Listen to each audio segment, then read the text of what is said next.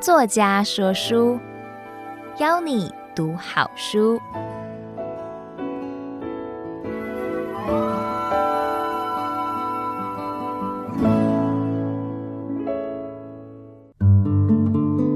你好，欢迎收听由爱播听书 FM 制作的书斋音频。作家说书，我是熊汝贤。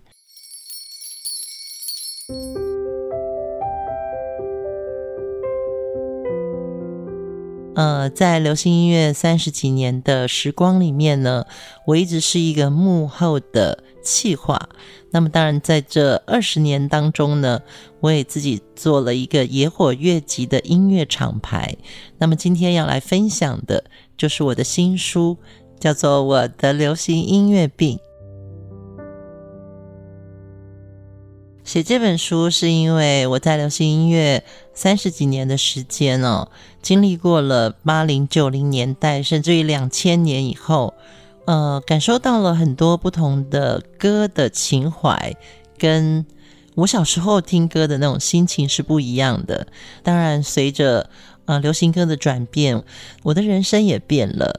当我听到罗大佑的时候，我觉得好像摇滚乐的愤怒变成了我的愤怒。当然，林忆莲的抒情也变成了我的抒情，尤其在做野火乐集，我又听到了很多台湾原住民族非常棒的声音，带给了我另外一个不同于流行音乐世界的一个生命的力量，所以我希望能够把这样子的心情写出来。那也把我跟歌的故事中间串联的情感也分享给大家。当我在决定要写这本书的时候，我其实也遇到了蛮多的瓶颈。那个最重要的关键点是，我一直是一个幕后的唱片人。那怎么样要把自己对歌的情怀这么坦然的用文字去表达跟表述，要把自己内心的世界陈述出来的这个过程呢，在写书的这个经历里面呢，的确是要慢慢的把自己像剥洋葱一样哦，一点一点、一丝一丝的去找回自己。呃，从童年开始对歌的情怀，到少年的我，到青春期以后，或者是出社会以后。那个不一样转变，跟着歌，跟着自己的心，这些还有我自己经历的这个唱片业，所以我这本书，我希望带给大家的是一种，其实我们都是在歌里面听到了不同的自己。那我也希望这本书让你在阅读的时候呢，能让你找到你自己的情怀跟你的这些成长过程。我的流行音乐病这本书分成三个章节：坐标、江湖，还有神游。其实这三个大的章节对我来说，好像就是不同的人生哦。坐标其实讲的是我从小成长的过程中，跟流行歌中间的一些故事。这里面当然有你也很熟悉的歌。后来到我进了唱片业界之后，很多知名的歌曲跟我中间也有很多奇妙的连结。我也在坐标这个章节里面分成不同的城市、不同的坐标，把这些歌的经历分享给你。江湖这个章节是在讲的是我在唱片公司，因为我一直是幕后哦，所以幕后有一些生态。当然，我们跟超级巨星或者是这些经典歌曲很近很近，那个亲近里面哦，其实我会看到很多大家在台前看不到的这些歌手或是音乐人生活一首歌的创作背景。那这些人的情和义，还有我在幕后看到的很多不同的小故事，我都写在《江湖》这个章节里面。然后就是神游，神游其实是我在《天下》杂志的一个专栏，专栏名称叫做《听台湾爱唱歌》。专栏里面我都写什么呢？我其实都写的是我神游的一些巨星或者是音乐人。那也许在文章里面，我会表达我自己对他的作品的看法，或者是我真的跟这个人合作过。我觉得有一些幕后一定要说出来，让大家看到流行音乐不是那么表象的一些真相哦。在神游这个篇章里面，我很希望的是分享很真实的歌到底带给我们什么力量，我就把这个力量写了出来。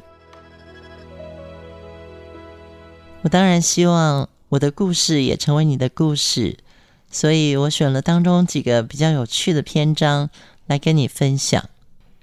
我现在要读的是坐标在台北，其中的一段我写着：考上大学那一年的暑假，为了庆祝这个成年礼的仪式，几个同学约了一起去露营。有人考上了驾照，就借了父母的车来负责运送。有人专管去偷台北市区建筑工地的篷布，有人谈了恋爱，带着男友来当苦力。那是黑色摇滚年代，手提音响震天嘎响。我们只听两张专辑：罗大佑的《之乎者也》和苏芮的《搭错车》。这些歌像是打翻了青春的酱油瓶子，倒出来黑色的音乐一体。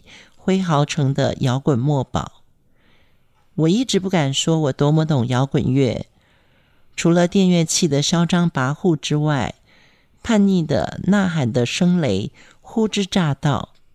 这些歌让年轻的音乐硬骨头，直接入魂，不俗不媚，不妖不娇，有型有格，有曲有调，我们都疯得很彻底。台北是我的家，台北不是我的家。一样的月光，至今仍照耀着新店溪。是我们改变了世界，还是世界改变了我和你？流行歌变了，我也变了。歌里文化的底气够厚，我又脱胎换骨了一次。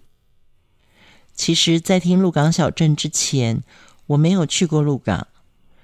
这首歌带我去了妈祖庙前，看到那些烧香的人们，我就以为我去到了鹿港。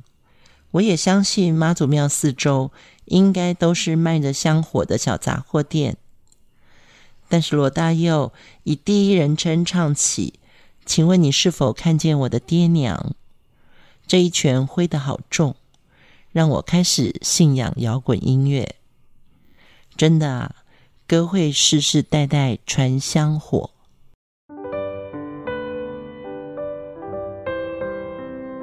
接下来要读的这一篇是收录在我的流行音乐病里面坐标这个篇章的上海。第一次来到上海，城市里一片穿着蓝色和灰色的自行车人海，面对独自拖着行李走在路上的我。像看到一场三百六十度全景的蒙太奇电影，而我是行走的观众。这个宾馆很雅致，房间里有我喜欢的白色纱帘。放下行李，扭开房间收音机，寻找属于上海的广播频道。你会这样吗？到了异乡，渴望寻找当地语言的电台。我听着电台节目，拉开窗帘，望着窗外的上海。这次是来拍摄张清芳偶然的 MV。上海是我父母相恋的地方，是幼时三读徐徐风萧萧的生命场景，也是徐志摩、陆小曼、林徽因的迷津爱情之地。我在上海给我爸写了一封信。告诉他，上海跟他描述的一样，路旁的梧桐树都在，树干上面还包了麻布，编了号。租界的老房子好美，外滩的洋派名不虚传。老上海的山楂糕真好吃。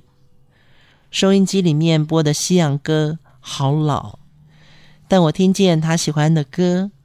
我还去了蒋中正和宋美龄结婚的和平饭店跳舞。老年爵士乐团的演奏让我流连忘返。真正的夜上海比歌里的夜上海还更美。我也告诉他，朱波波带来的寄存品，我会带回台湾，希望爸爸妈妈能隆重的再办一次婚礼。接下来要分享的这一段是收录在我的流行音乐病这本书里面，《江湖》这个篇章。家在哪里？在歌里。流浪不是脚程的事，是心情的事。我们所在的经纬度，只是一个坐标，它不能决定我要做哪一种人，怀抱着怎样的梦想与胸襟。从一九九五年到两千零二年之间，国际唱片公司的并购和 MP3 的下载风，让我惨遭四家唱片公司的裁员。他们收了，消失了，于是我的坐标不见了。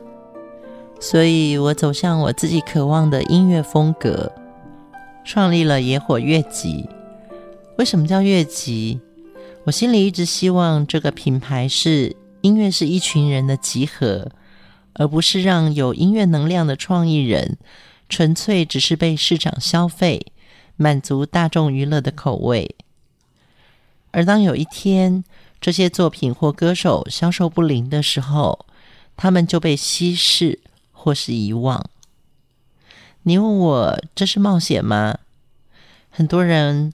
会问我为什么要做这么辛苦、零行销的音乐，或说你怎么可能将原创民谣、民族音乐带入主流市场，而将它世界化？我喑哑无言了许久，我也不知道啊，心中明明知道那个答案是爱，而如果我只是说出“爱”这个字，可能会收到一种。你很玄虚又很自溺的眼神，然后双手一摊的苦笑。于是我在一大片模糊中摸索，因为爱没有排行榜来证明，也没有大理石地面敲击高跟鞋的优越声响，甚至没有光线。这几年，我们终于站上了全世界许多知名的音乐厅。但我坚持野火的歌要进得了殿堂，也要进得了池塘。我们在英国伊丽莎白女皇音乐厅演出过，但依旧努力地跑遍台湾的独立书店。听歌的掌声永远只有一种，来自爱。这是冒险吗？不是，它是爱。音乐这个行业从主流到独立之间的流浪。这样横越的迁徙，我只能反复锻炼自己的脚程，用台湾的歌声敞开世界的耳朵。你问我怕吗？容我回答你，我怕死了，没有一次我不怕。如果你再问我，做了独立音乐之后会反主流吗？那我会回答你，在音乐里，我是双性恋。当你在异国听到自己的歌，你会知道心里有个家。当你看到观众为歌鼓掌，分享你所熟悉的那种相爱的感觉，不管你在哪里，家就在歌里。接下来要分享的是我的流行音乐病里面神游，其中我写到林忆莲。有一次，我带林忆莲回到香港参加《饥饿三十》的个人演唱会。演出前，她在舞台上从头到尾彩排了五天。这是我第一次看到歌手对自我的要求比任何人多。她掌握每一分钟，想要向歌迷表达爱意和歌意。舞台上，她能歌善舞；舞台下，她默默锻炼。当晚的演唱会结束后，歌迷掌声久久不散。Encore 完毕，他换装准备离去，歌迷全体还站在场馆内呼唤他的名字：Sandy，Sandy，Sandy，Sandy。我看到林忆莲哭着返回舞台，问歌迷们：“你们想听什么？”音乐声一下，他含泪微笑向歌迷致谢。因为这一次全球饥饿三十的演唱活动，林忆莲在接受媒体访问的时候，回忆起她曾经到非洲探访。当时是一个电台的现场 live 访问，我坐在录音室外面，听着主持人和他的直播对话，突然听见节目中很大一声“嘣”。等我回头望向玻璃窗内，看见正在受访的林忆莲，因为回忆起非洲的这些儿童的生活穷困，心疼而不忍的情绪涌上来。